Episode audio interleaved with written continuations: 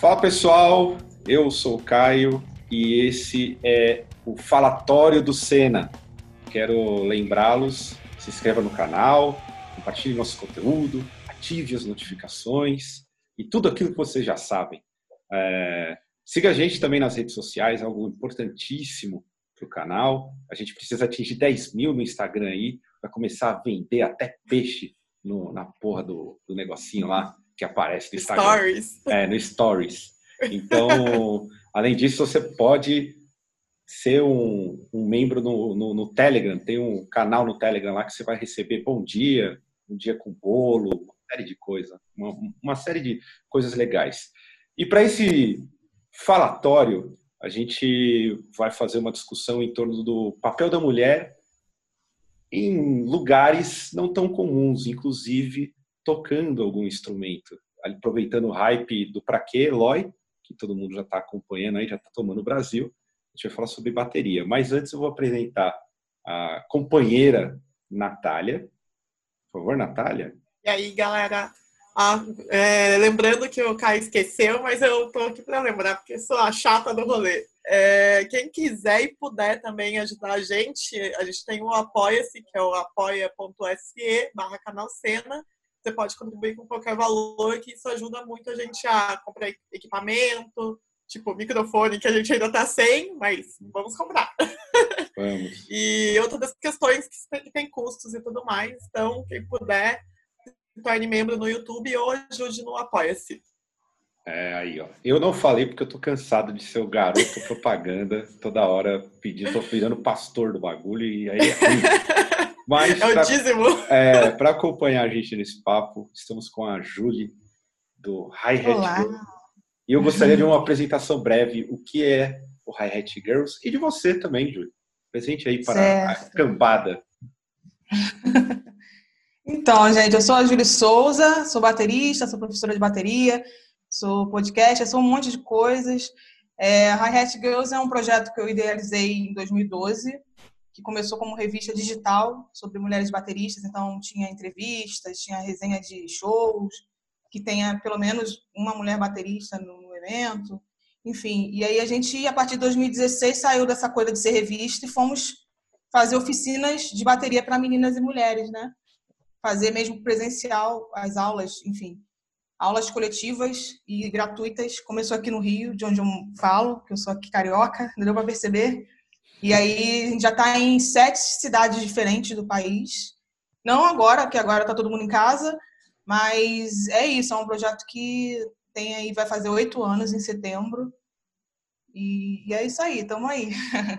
E, e, e, foi muito difícil para você, do tipo, você. Primeiro, primeira pergunta de curioso: o que que você começou tocando qual estilo?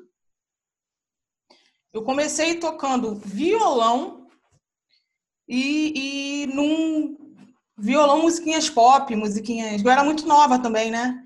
Músicas uhum. que a gente aprende no violão mesmo. Só que eu não gostei daquilo, não foi uma coisa que me prendeu. Então aí eu fui para bateria. E aí a primeira vez que eu sentei numa bateria, eu já sabia que era aquilo que eu queria na minha vida, assim. E eu já nesse momento já já estava ouvindo rock, eu não tinha, né? Eu tava ouvindo heavy metal, tava ouvindo Iron Maiden, me achando o ápice da rebelde. e era mesmo, pra idade, né? Uhum. Mas, e aí é isso. Aí é, comecei ouvindo esses sons, esses estilos, e nunca mais parei desde então. Mas você chegou a ter banda, essas coisas, do tipo de metal mesmo? Isso. A minha última banda foi uma, um trio feminino de, de, um, de um death metal, né? Chamada uhum. Mortarium. A gente encerrou as atividades em 2015 ou 2016, agora não lembro. Foi 2015. É, cada uma foi para um canto, foi fazer uma coisa da vida e tal. Só que eu continuei na música, né? Eu continuei tocando, mas tocando para os outros agora, fazendo estúdio, enfim. E dando aula sempre. Na verdade, sempre não. Eu comecei a dar aula quando a gente não estava mais com banda e tal.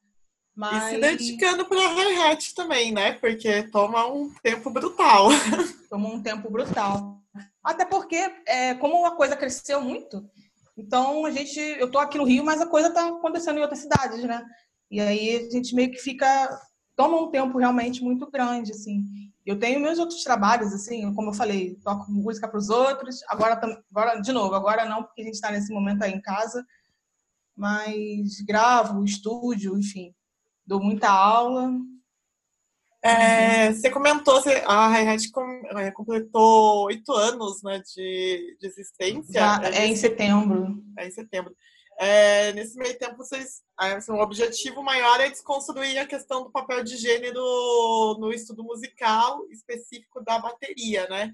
E aí eu queria saber como que funciona a hi-hat, assim, tipo, como que é a organização, que tá, tipo, beleza, tá em sete estados, mas tem representantes em cada estado, ou a coordenação é toda com, você, com o núcleo, como que é?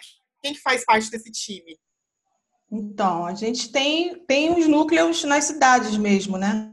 Porque quando a gente começou lá em 2012, a gente era revista, então muitas dessas bateristas que a gente entrevistava, eu e as outras meninas entrevistávamos, que, era, estavam espalhadas nas, outras cidades, elas, depois que, que eu comecei aqui as oficinas no Rio, totalmente despretensiosa, só comecei para, sei lá, ver um bicho carpinteiro de fazer alguma coisa além de ficar só na revista.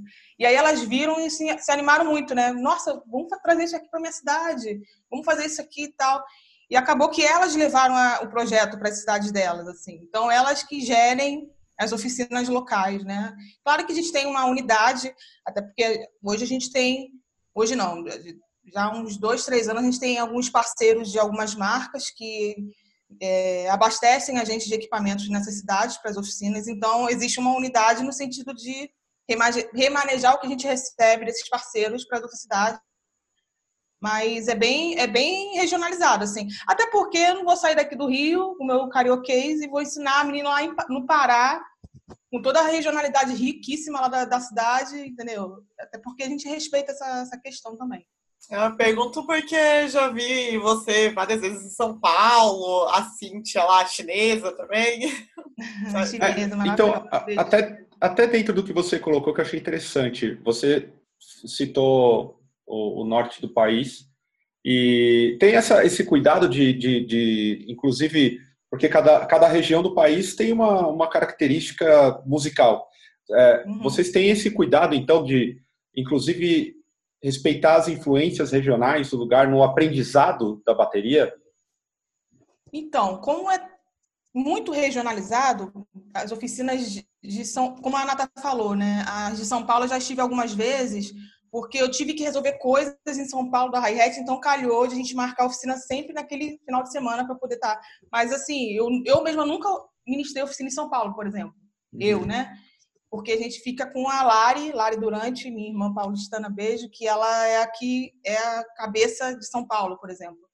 E respondendo você, Caio, a gente tem essa preocupação no sentido de ser uma professora baterista local, uhum. no sentido de é, de depois que essas, essas participantes quiserem continuar suas aulas, elas vão poder procurar essa mesma professora, aulas particulares que eu digo mesmo, né? Quiserem levar para a vida, para além da oficina. Elas vão poder procurar essas, essas profissionais. É, musicalmente falando, a gente tem um pouco de. A gente tem meio que, entre aspas, um padrão de ser algumas, alguns, alguns hits, vamos dizer assim, pop e meio rock também, para poder. Porque são é, levadas mais simples na batera. Uhum. Porque a nossa música brasileira ela é muito complexa. Ela é Sim. uma música que requer um nível de, de, de, de, prática um pouco além, assim, do que uma primeira, um primeiro momento de uma oficina. Então, a gente meio que tem uma playlist com algumas músicas que as instrutoras vão adicionando as que acham que funcionam melhor nas suas cidades e tal. Mas, em geral, é meio popzão e rock, assim, porque são levadas mais simples mesmo. A gente é, tem esse cuidado. E a procura uh, em torno dessas oficinas? Porque uh, pergunto pela procura pelo seguinte: a bateria normalmente não é um, um instrumento fácil, não é um instrumento barato e ele, é, é digamos assim, a, não é um, padrão ver mulheres bateristas. Eu mesmo, segunda-feira, eu estava vendo, foi o Dia Mundial do Rock, né? E eu adoro a Jandira Fegali tocando bateria, eu acho ela maravilhosa, toca demais. e, mesmo. e não é um instrumento muito comum da, da mulherada tá tocando. É, são oito anos que vocês estão aí. Você vê que tem uma, uma diferença do tipo, desses oito anos, tem uma crescente, a mulherada passou a, a querer tocar mais bateria? Então, são oito anos. Só que os, os primeiros quatro, são oito anos, né? Mas os primeiros quatro foram. A gente estava na esfera digital enquanto Sim. revista. Então a gente não a gente a gente estava meio que sem saber direito como estava sendo essa recepção. Claro que a gente tinha feedback e tal, mas a gente não ia nas pessoas, pessoalmente mesmo. A coisa mudou quando começaram as oficinas, que aí a gente estava perto das pessoas, a gente podia ver o brilho nos olhos quando elas iam uma bateria, por exemplo. E aí a procura foi na primeira oficina que a gente abriu, o flyer viralizou de alguma forma. E aí a gente teve mil inscrições para 15 vagas na primeira. Caralho. Porque viralizou, né? Foi uma coisa muito louca. E aí a gente ficou meio é, assim, caraca, como é que a gente vai fazer? Sem, sem patrocínio, sem nada. A gente foi assim, no amor, né? E isso, isso indica que existe sim uma demanda, né? Existe uma procura. E principalmente por ser oferecido por mulheres, as mulheres se sentem melhor, mais é, próximas, mais confortáveis de procurar, né? Eu, particularmente, eu nunca tive professora mulher de bateria. Eu tive professores o que foram ótimos, foram incríveis, muito obrigada, amo, amo vocês. Mas eu tenho certeza que seria teria um, um, um, algo a mais se eu tivesse uma professora baterista, sabe? Assim. Então a procura foi gigantesca logo na primeira e em todas as oficinas sequentes, assim, subsequentes que a gente foi realizando, para 15 vagas que a gente padronizou, 15 vagas, a gente nunca teve menos do que 100 inscrições, nunca. Na história desses, desses tantos anos aí. E aí isso, isso é muito, isso indica muito, né, de que existe uma demanda e que talvez a oportunidade de estar num instrumento que é grande, que é, sabe, meio intimidador para muita gente, né? Não é um instrumento, não é um violão que quase, quase toda casa tem um violão, sei lá. Não é um pandeiro, é uma parada grande, é uma parada cara, como você falou. Então, isso diz muito. A gente tem um, a gente tem como saber como funciona na nossa, no nosso trabalho, assim, né? É, por exemplo, as meninas que fazem as oficinas depois nos procuram para pedir indicação de professoras, de estúdios para praticar, porque elas não têm bateria em casa. Então, a gente tem como ter essa noção de que está sendo, tá sendo legal, assim, está impactando a vida dessas mulheres. Mas no nível nacional, talvez a gente tenha que trilhar muitas outras, fazer muitas outras coisas, sabe? Em parceria, sei lá. A gente vê que tem marcas que têm entendido isso, e que não apoiam não somente a gente, apoiam não somente a gente, mas outras iniciativas que falam de mulheres na música. É, eu, eu tenho para mim, desculpa só te interromper, que a questão financeira de, de ser baterista é uma das principais coisas que pesam de não ter tantas mulheres bateristas em, em, proporcionalmente à quantidade de homens, né? Porque é um instrumento que é caro, tem os desgastes dos pratos, tem que comprar peles, baquetas e todas essas. Além da bateria em si, o corpo já ser caro, a manutenção não é uma coisa barata. E aí a gente já entra nas questões de. De que a gente está no país terceiro mundo, ainda Sim, tem. Que a, mulher ganha menos que o homem. É, então, tem várias é questões um, que eu acho. Um espiral, que... né? Sim, é... sim. É totalmente Mas... isso. É isso e representatividade também, né? A gente vai vendo menos bateria, menos mulheres em todas as áreas, né? A gente vai achando que talvez aquilo ali não seja para mim mesmo. Talvez eu vá me interessar nesse daqui que eu tô vendo mais mulheres, sabe? Tem muitas cantoras, o que eu acho incrível, eu acho que tem que ter mesmo. Mas talvez coisas que requer é, algo além, um aprendizado, ou sei lá, que seja um aprendizado técnico mesmo, a gente ainda tem uma, um bloqueio, né? Um, enfim a percepção e, que eu tenho. Assim, até dentro disso que vocês colocaram, tem a questão econômica, óbvio, mas posso estar errado, talvez impactado por algumas coisas que tenho lido na semana, mas a bateria ela exige, de certa forma, é, uma dedicação muito maior do que qualquer instrumento. Devo, devo considerar que deve ser o, o, o, o instrumento em que para a pessoa se desenvolver musicalmente ela tem que se dedicar muito. Aí também recai o fato da, da mulher ser, ter, ter aquele papel que é delegado pela, pela sociedade machista que a gente vive, de ter que cuidar de tudo e não tem como dar tempo de, de, de ter um, um, um, período específico treinando bateria? É, a, a bateria quer um tempo para você praticar, para você não, não, regredir no que você já conseguiu conquistar de, de, de, prática. Mas eu acho que é todos os instrumentos, sabe? Porque a gente tem a coisa da memória muscular também, que entra até em outro viés. Mas eu acho que é isso. Eu acho que a gente vai esbarrando em outras questões, sabe? Assim, quando a gente vai se aprofundar nesse assunto, a gente vai se esbarrar. Eu acho que tudo que tem que, que envolve tenha minimamente alguma coisa técnica na coisa, algum conhecimento técnico, a gente vai se distanciando, a gente, mulheres, que eu digo, né? Vai se distanciando por N fatores, e esse é um deles, com certeza.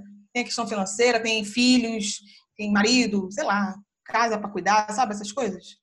Ai, Julie, mas antes de contar que eu já sentei na bateria e tentei.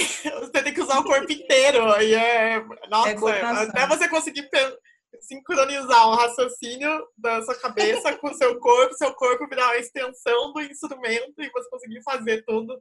Eu acho que em relação aos instrumentos de corda, a bateria é mais difícil.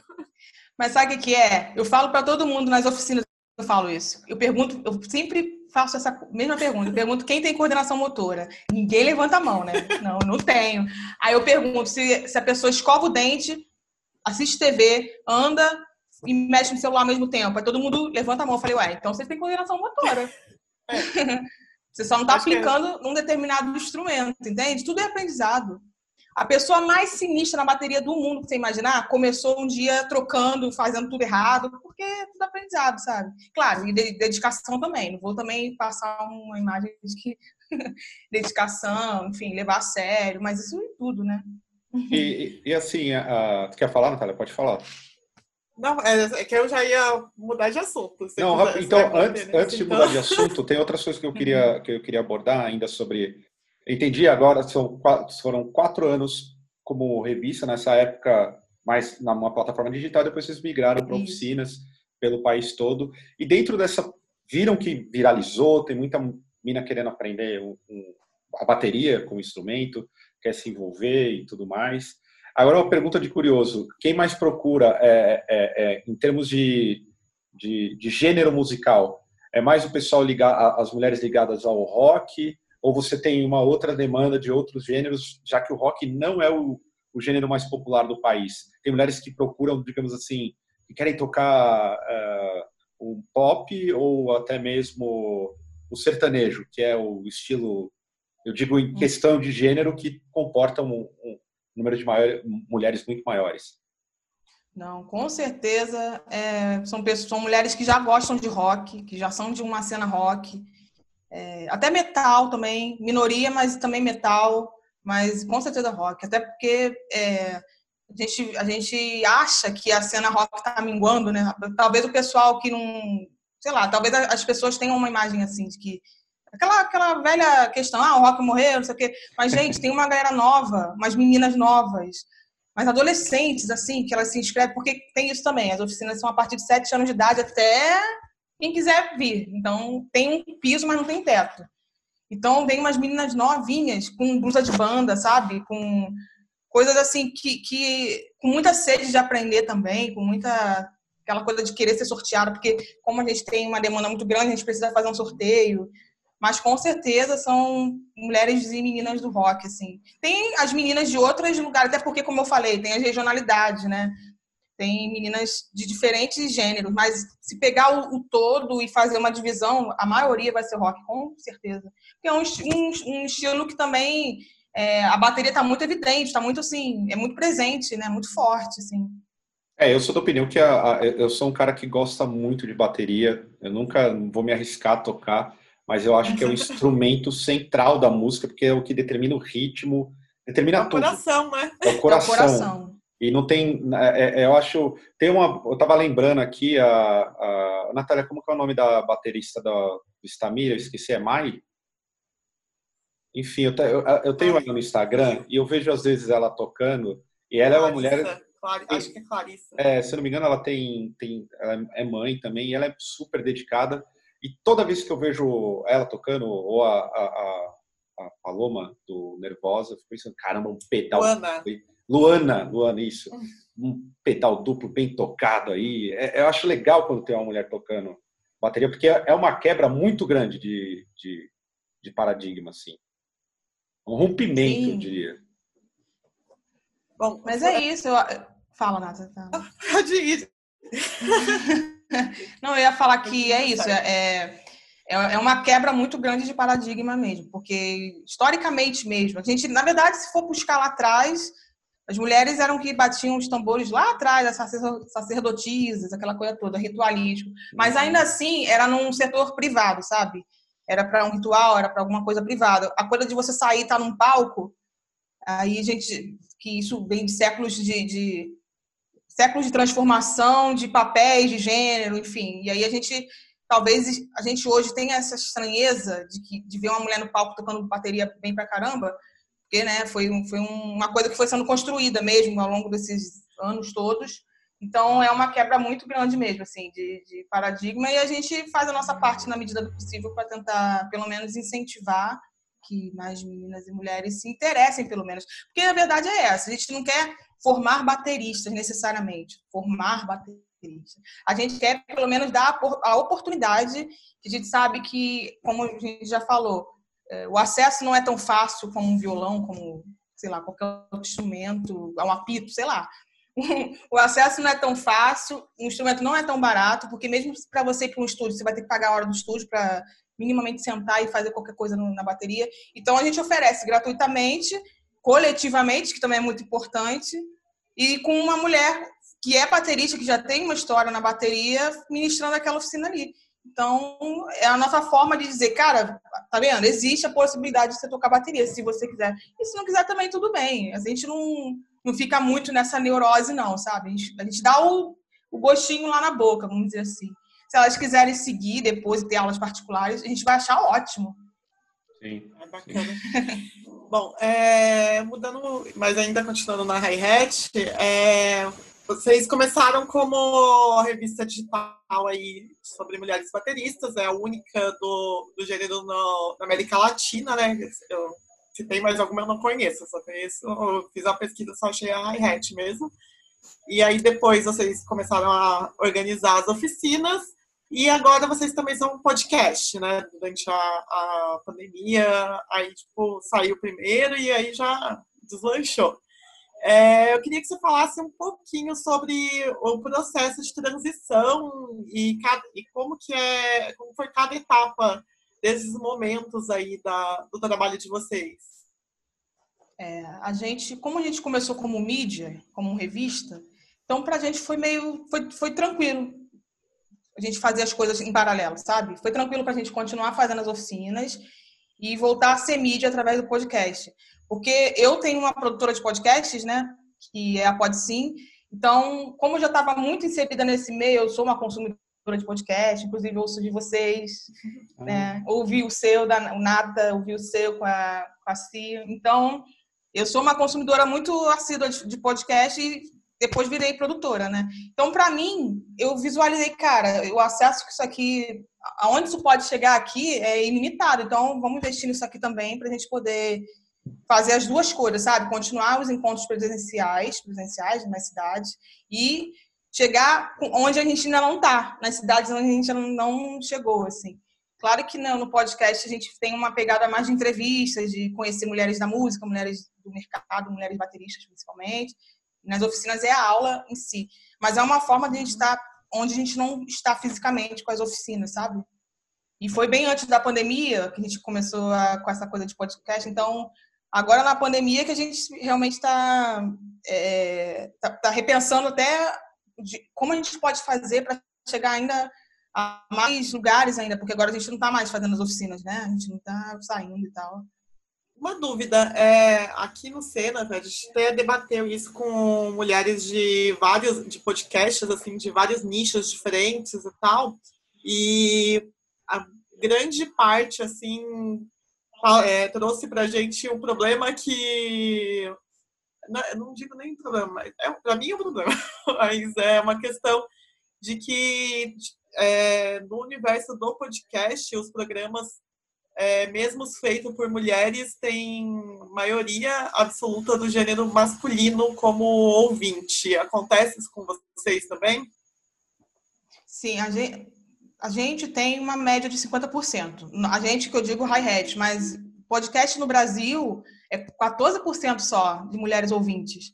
Caramba. E eu acho que produtoras é 12%, segundo a última pod pesquisa que foi feita pela Associação de Podcasts Brasileiros. Mas é uma minoria ainda. Mas é aquilo, né? A gente ainda, ainda tem um caminho para trilhar e para mim também é um problema isso. E para mim é muito importante a gente ter um podcast que, além de tudo que eu falei, né, de chegar onde, onde a gente ainda não está pessoalmente mesmo, onde a gente ainda não está instalada ali na cidade, para mim é importante ser sempre com mulheres, assim, né, trazer sempre mulheres, porque, como você falou, a gente é, existe uma possibilidade muito grande de muitos homens estarem ouvindo majoritariamente. Então, no nosso caso é 50%, varia 40, 60, 55, Nossa, sabe assim? Muito bem. É. Mas a gente acha importante sempre trazer mulheres porque para elas serem ouvidas mesmo, sabe? É, para que a voz delas chegue. E são mulheres muito incríveis e que às vezes também tem essa coisa de assim, de não se acharem isso tudo só que elas são isso tudo, porque são mulheres que têm uma trajetória muito incrível. Caraca, é, por exemplo, a gente já, além de você, né, Nata, já ter participado do nosso podcast, uhum. a gente recebeu a Nana Rizini, que é uma mulher que já, caraca, ela rodou o mundo com festivais, com grandes nomes da música e tal, mas não é tão, eu, eu pelo menos tenho essa percepção de que talvez as pessoas não conheçam tanto como ela deveria ser conhecida, sabe? Então, para mim, é importante trazer essas mulheres, que são peças muito chaves onde elas fazem, onde elas trabalham. Ela, inclusive, é uma baterista e produtora musical, a Naná. Inclusive, beijo, Naná. E se a gente for também fazer esse recorte de produtoras musicais, são só 2% de produtoras musicais mulheres. Nossa se for fazer essa comparação com o geralzão. E você e é falou, é Julie, de mulheres incríveis, né? E nesse tempo todo de oficina, tem alguma história que você lembre, assim, que marque muito, nas, principalmente nas oficinas do, do, do, do Hi-Hat? Olha, tem algumas. Tem algumas que eu tenha vivenciado, presenciado aqui no Rio, e tem as que as meninas me contam na sua cidade, né? Eu vou falar de uma que eu presenciei, que foi uma moça, já, já tinha uma certa idade até, porque como eu falei, a gente abre para a partir de sete anos, mas não tem um teto, então era uma, uma moça assim de, de uma certa idade, talvez uns, uns 50 anos e tal, e a gente sempre manda e-mail antes, aquela coisa de pré-produção, olha gente, vai ser tal hora, vai ser tal endereço, não precisa levar nada, a gente tem tudo para lá com doce. Só que essa moça quis levar o par de baquetas, quis porque quis. Eu, tá bom, tudo bem. E aí é, ela fez muita questão. Não, por favor, eu posso? Pode. É, não precisa, mas se você quer, pode. E aí, quando a gente chegou lá na, no dia mesmo da oficina, ela, tava, ela, ela começou a chorar primeiro, porque tem toda uma parte primeira teórica, né? A gente vai explicando as, as peças da bateria, vai fazer uns exercícios. E quando vai na bateria mesmo para prática, para tocar uma música, Teve uma hora que ela se emocionou, porque ela comentou que as baquetas eram do pai dela, que era baterista, e que queria muito que ela tocasse, mas ela nunca teve, assim, nunca se animou a tocar, vamos dizer assim, nunca nunca teve gosto para tocar. Mas aí ela viu a oficina que seria só para mulheres e, e com mulheres ensinando, aí ela se animou e ficou feliz de ter sido sorteada e estava lá com a baqueta do pai dela, que já era falecido, e foi uma história mais, bem maravilhosa, assim, que eu sempre conto nas oficinas depois que a gente fez. É, enfim, tem uma moça que ela, foi, ela estava em coma, e porque ela foi. Nossa. Tem cada história, gente. Tem uma que foi transplantada no coração. Então, Julia, agora me conta esse, esse, esse momento que é muito especial. A pessoa estava em coma.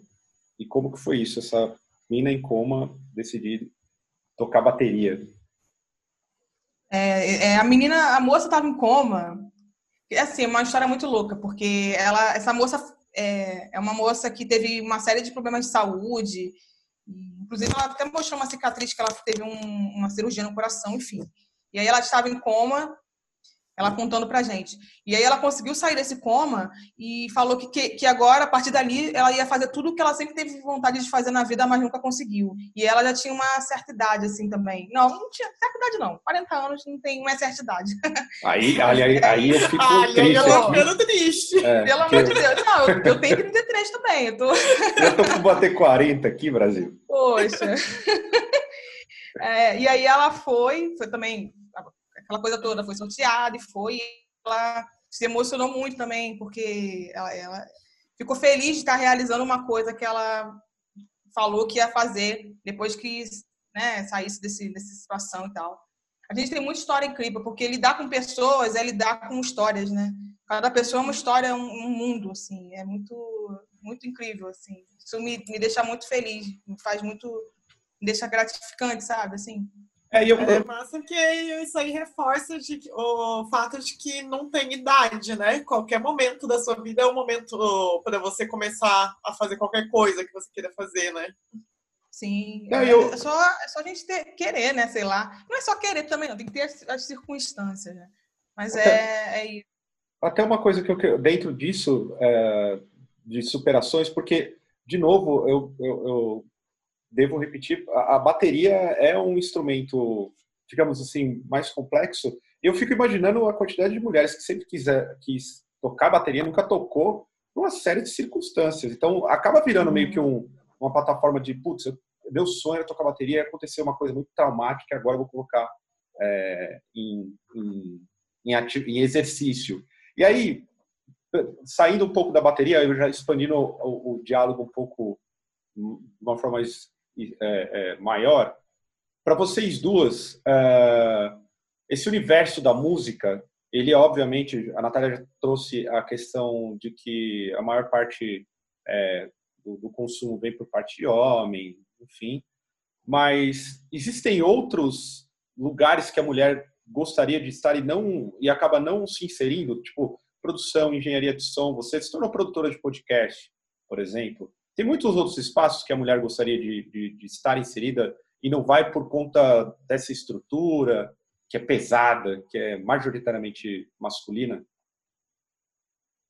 Ah, mas acho que tudo, né? Se for pensar áreas de exatas, se for sair, sair da música aí para esfera global, a área de exatas é onde tem bem a quantidade de tipo, irrisória de mulheres.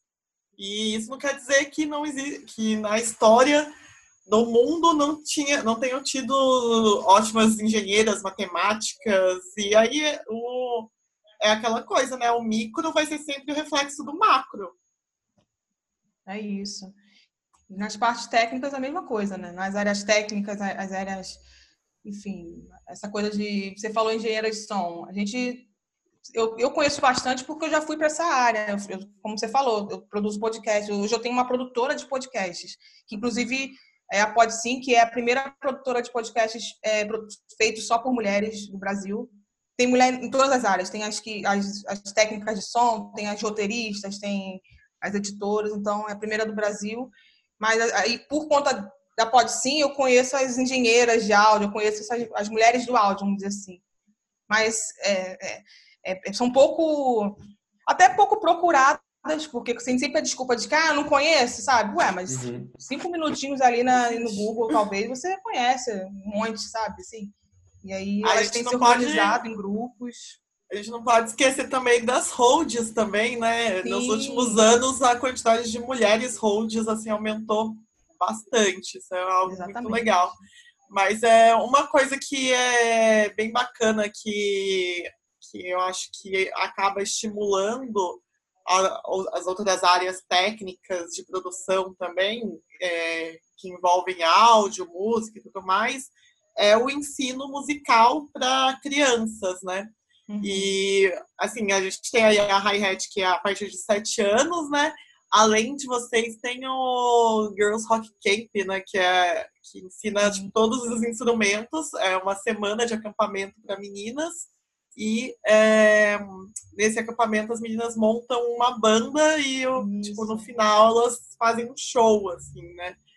É, você conhece mais alguma coletiva de, de mulheres, assim? Ou... Eu conheço de ensino de instrumento, que eu pense agora não, mas eu conheço coletivas de mulheres de outras áreas que são majoritariamente masculinas. Tem, por exemplo, o Girls Audio Lab, que são as ah. mulheres do áudio, né? Aí, enfim, as técnicas de som, que elas dão oficinas disso, inclusive, oficinas de áudio para mulheres, que é a Rebeca e a Tamires, que são de São Paulo, que idealizaram esse grupo, esse projeto. Tem as Mulheres do Áudio, que é uma, um grupo para outros, é um outro grupo, mas também de mulheres no áudio. Uhum. Enfim, a gente tem de ensino, ensino mesmo, só conheço a hi-hat e, e, o Rock Camp mesmo, que isso que é maravilhoso, eu amo, inclusive. É, para você, assim, qual que é a importância do, do ensino musical para meninas? Eu acho Desde que é... a infância mesmo, assim. Sim. Eu acho que para as meninas é, é, é, diferente porque mostra que elas são capazes de fazer outras coisas em, em outras áreas. Mas para crianças em geral eu acho ótimo, sabe? Menininhos também. A gente inclusive já fez uma oficina em outubro, já fez algumas edições, acho que foi Rio, São Paulo e Minas. Agora não estou lembrando, mas a gente fez algumas edições que misturava meninas e meninos. Mas essa era de 7 a 15 só. Era a, a idade era só para crianças, e foi no mês de outubro por conta de, do Dia das Crianças e tal. Porque Nossa. a gente acredita que é, é assim, a pessoa vai levar para a vida aquele ensinamento, sabe? De que você é capaz, você consegue fazer tal coisa. E especificamente para meninas, é muito. Ele consegue libertar, assim, eu, eu, eu acredito muito nisso, no poder libertador da música. E quando você está em conjunto com outras mulheres que te incentivam, que te que torcem por você, porque na oficina meio que acontece isso, por exemplo. Estou dando um exemplo da oficina que é o que eu vivo. Que quando são 15 meninas, então cada uma vai tem a sua vez na bateria para tocar um som, né, para fazer uma música. E aí as outras 14 ficam incentivando essas, essa que está ali tocando para ela se sentir confiante de, de, tirar aquela música ali e tira mesmo. E consegue mesmo, sabe? Em três horas de oficina, ela sai dali tocando um hit, que a gente geralmente escolhe de propósito hits bem conhecidos para depois, quando elas ouvirem, lembrarem, sabe? Ah, eu sei tocar essa música. Então é isso, eu acho que liberta, de verdade. Eu não acho que é papinho, não. E tem um, eu acho que liberta, traz uma confiança muito grande. Tem, tem uma, assim, para vocês, dentro desses coletivos que surgem normalmente de grupos é, de mulheres, tanto relacionado à produção de áudio, tem o, o, o, Humo, que a Nata é, faz Sim. parte, tem uma, uma, grande representação no sentido de mostrar o trabalho das mulheres, inclusive na parte técnica. Mas existe uma rede de, digamos assim, uma rede de colaboração, uma, uma conexão entre esses núcleos para ter mais força? Eu acredito que sim. Por exemplo, eu estou super em contato com a Nata, né? Já, já, já fizemos coisas juntas com a Girls Audio Lab, que eu citei ainda há pouco. Já fizemos coisas com o Rock Camp, Girls Rock Camp. A gente já, já teve uma, um momento, teve alguns anos que a gente recebeu algum material, baquetas e tal, a gente endereçou lá para o acampamento. Enfim, a gente está sempre em contato, assim. É claro que às vezes a gente, por exemplo, presencialmente eu não vou conseguir estar em tudo. Não, não tem nem condição, não é nem possível isso, né? Mas a gente está em contato. Assim. Eu acredito, talvez, que a gente poderia se unir ainda mais sabe? Para ganhar ainda mais força. Eu acredito. Mas eu não acho que estamos desconectadas, não. Eu acho que a gente até está conectada, mas que a gente precisaria estar tá mais para a gente avançar ainda mais, sabe? E para você, assim, quais são os maiores desafios, tipo, de, de todas as coletivas, assim, sabe? Seja na, tipo, no ensino musical, da parte de produção, de sei lá, quem estava aprendendo a fazer captação de áudio, mixagem, as minas do São Road e tudo mais. Para você, quais são os maiores desafios de é, conseguir trazer mais mulheres para o meio da música, né, da produção, e para elas se mantiverem, né? Porque às vezes é, tipo, vem, participa de alguma coisa, mas aí não, não continua, né? Por N motivos.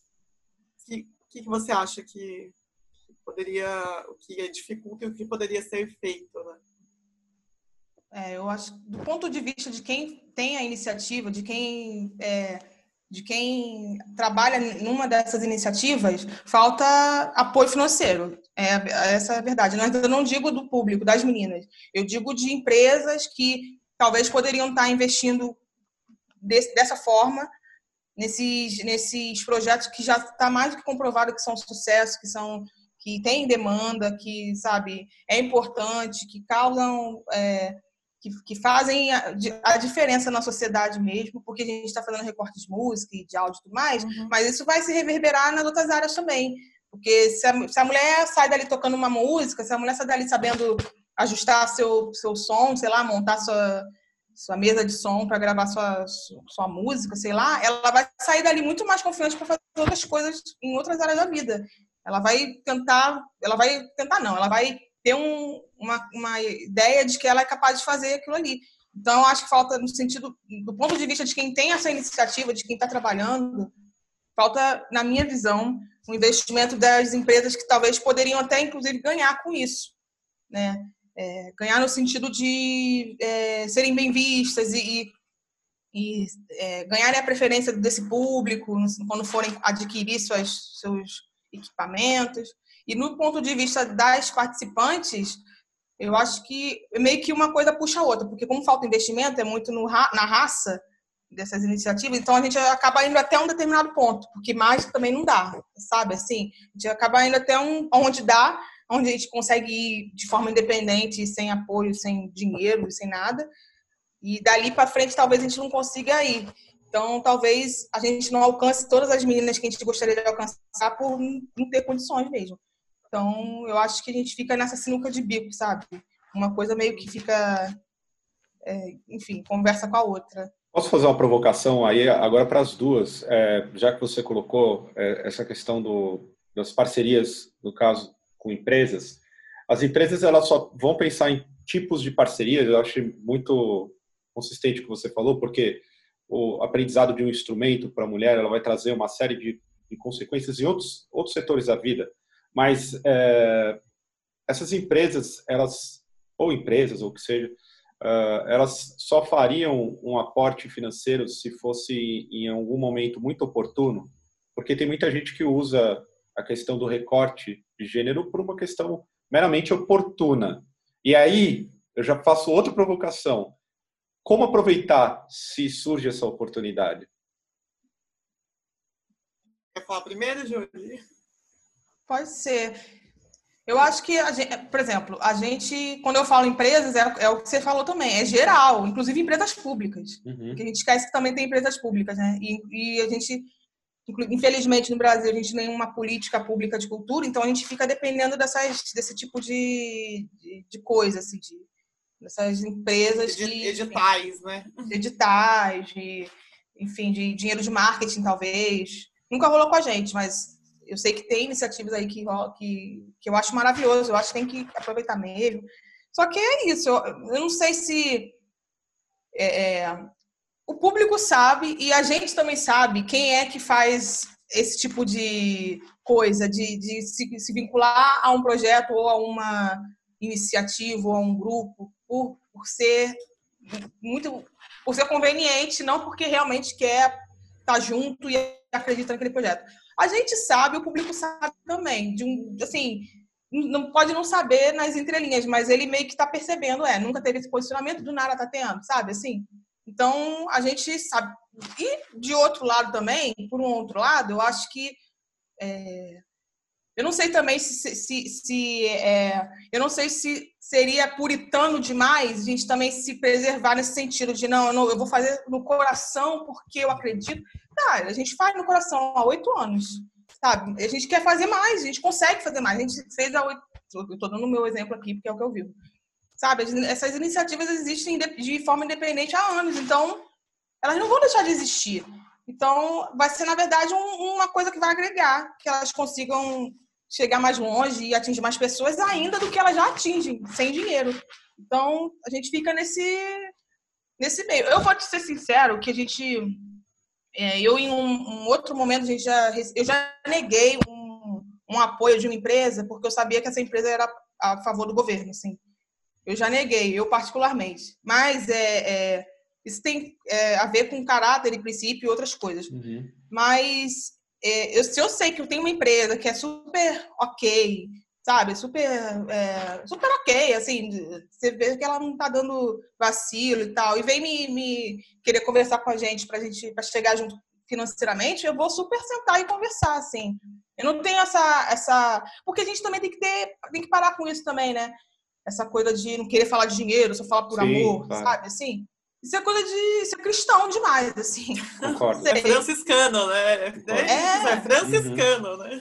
É isso, exatamente. É franciscano. Eu, a minha resposta ia ser essa. Eu, eu acho que, assim, eu não sou cristã para ser franciscana. Então, a verba tá ali, tá destinada. Se não for para, se a gente não ocupar esses espaços, se pegar esse dinheiro isso. e investir ele é, com algo que é propositivo, que vai ter um resultado legal, outra pessoa vai usar.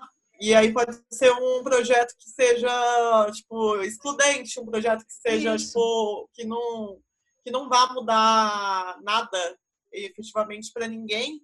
Então, é melhor que venha para a gente do que que fique com, com outros setores.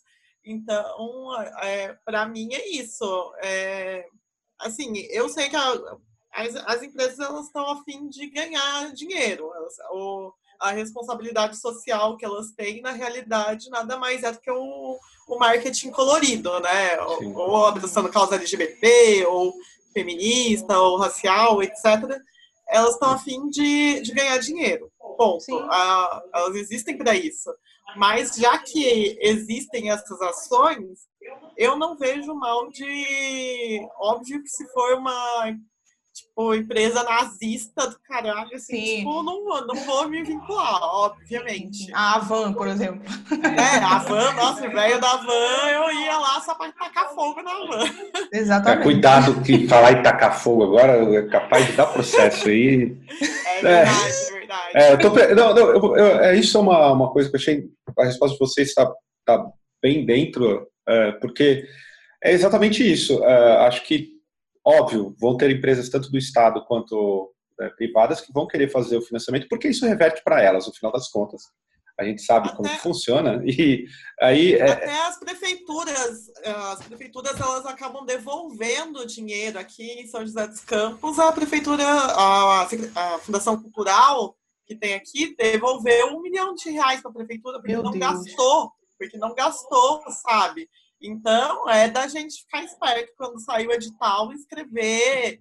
é isso. Tipo, tem a, você tem é, uma ideia que é propositiva. Você tem, tá com toda, toda a certeza que você está fazendo um bagulho com o coração. Você está fazendo é, algo que vai ajudar realmente é, a gente não pode ficar nesse franciscanismo, achar que o, o faça você mesmo é só com o dinheiro do seu bolso. A gente não tem dinheiro. Se a gente não tem dinheiro e a Exatamente. Precisa, e a gente está dentro de um sistema que para tudo você precisa ter dinheiro e tem essas, essas oportunidades, não são tantas, mas são oportunidades que, que existem que a gente é, pode aproveitar, eu não vejo mal. Se é algo que vai colaborar com o coletivo, com a comunidade, então eu não vejo nenhum mal.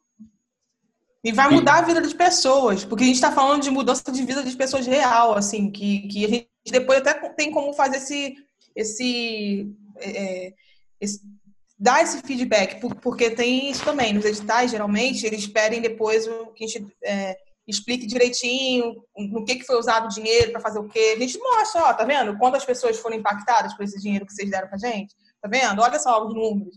É isso. Acho que a gente tem uma. Principalmente nos dias atuais, né? Depois das eleições, principalmente, a gente tem um, um, um senso geral, um senso comum de que pessoa que vive de cultura é vagabundo. E aí fica com esse. Trabalha pra caramba. Trabalha pra caramba. E, e trabalha é, na raça, assim, não tem horário, porque você, você faz o seu, seu, próprio corre, né? Então não tem horário. Então, mesmo o dinheiro que você recebe, você tem que prestar conta muito bonitinho depois. Então, cara, eu sou muito. Levanto muito a bandeira de editais, de chegar junto com empresas, porque é isso. Fazer a gente já faz, no amor. A gente só quer esse, esse recurso para fazer mais e melhor ainda, né? E o, o, o no caso, é, vocês também, a gente falou de, da necessidade de apoios, é, que é fundamental, né? Não tem como você fazer algo legal sem o apoio financeiro. Mas e, e entre coletivos autônomos, vocês notaram que há uma expansão de coletivos autônomos para mulheres voltado tanto para o aprendizado de instrumento quanto para também a parte mais técnica relacionada à, à música, à graxa, assim. Existem muito mais coletivos autônomos nos últimos quatro anos do que antigamente? Muito mais, eu acho que não, mas tem mais é, mais indivíduos, assim. Acho que coletivos não tem tantos, não.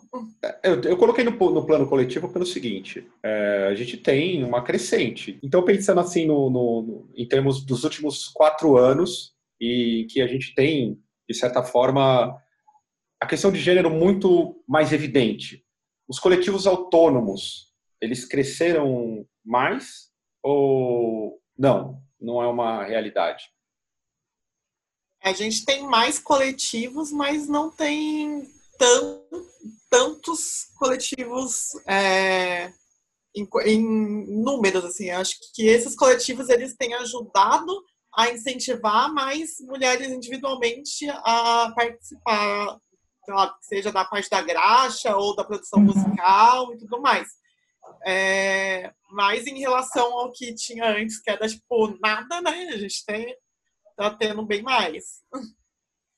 E, pelo menos é, é, essa sensação que eu tenho, porque eu sou entusiasta e eu tô sempre pesquisando, né? E... Não, e da época que eu tinha banda até hoje já mudou muito. Em cinco anos, quatro anos, nossa, é outra realidade, assim, que eu vejo, pelo menos que eu tenho essa percepção, sabe? Mas é isso que você falou, ainda não é o suficiente para dizer, nossa, que aumento sinistro. é, e até para a gente encaminhando para o final aqui, eu queria aproveitar uma, uma pergunta que você citou lá no começo, achei interessante.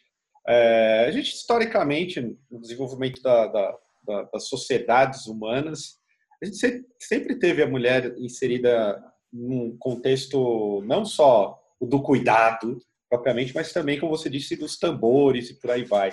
É, uhum. tem, alguns, tem alguns projetos muito legais de mulheres nos tambores, eu esqueci um aqui agora, mas a Nata, a Nata deve lembrar, o, é, Ilu, não vou lembrar o nome, não vou saber pronunciar, mas... Ah, é o bloco do bloco, bloco de carnaval? Isso. É, é Ilu Obadmin, acho que alguma coisa assim, Ilu Obadmin. Dentro dessa proposta. tem. Tem. tem, também. Então, dentro dessa proposta de, de, de, fortalecimento, de certa forma, de determinados coletivos, a gente tem meio que um, um risco, por sorte, de, de que a, a, a, as mulheres estejam é, novamente reconhecidas em papéis que foram delas em outras épocas, antes do viu capitalismo?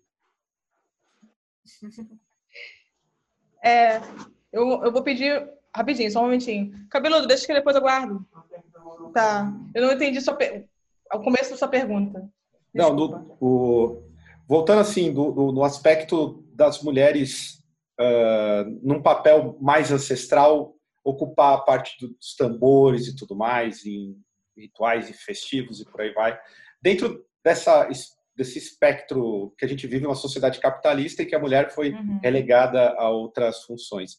A gente hoje tem como pensar, vendo o, o Iluaie, por exemplo, outros projetos muito Ilu, semelhantes à mulher. Ilu Badmin. Ilu Badmin, enfim, é, do tipo, tomando esses espaços de novo, de acordo com é, o que foi na ancestralidade, os tambores, uma coisa do tipo mais mulher.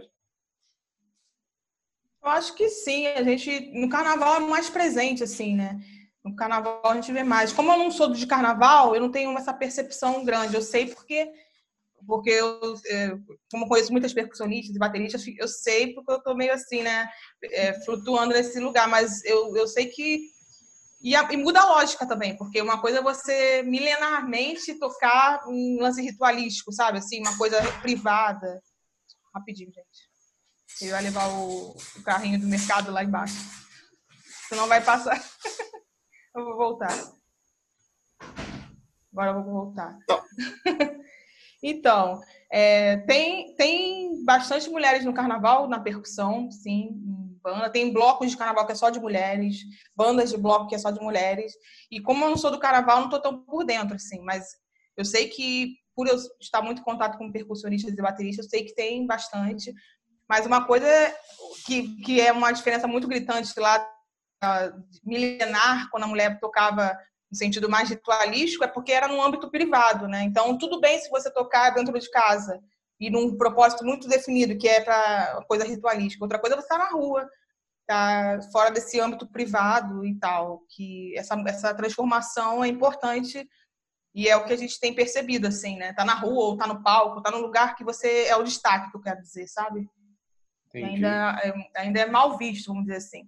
Ou Mas daí, aí enganchando nisso daí, é 2020, oito anos aí de Hi-Hat Girls e com iniciativas no mundo inteiro em relação a mulheres bateristas. Para você, o instrumento ainda é estereotipado como algo masculino?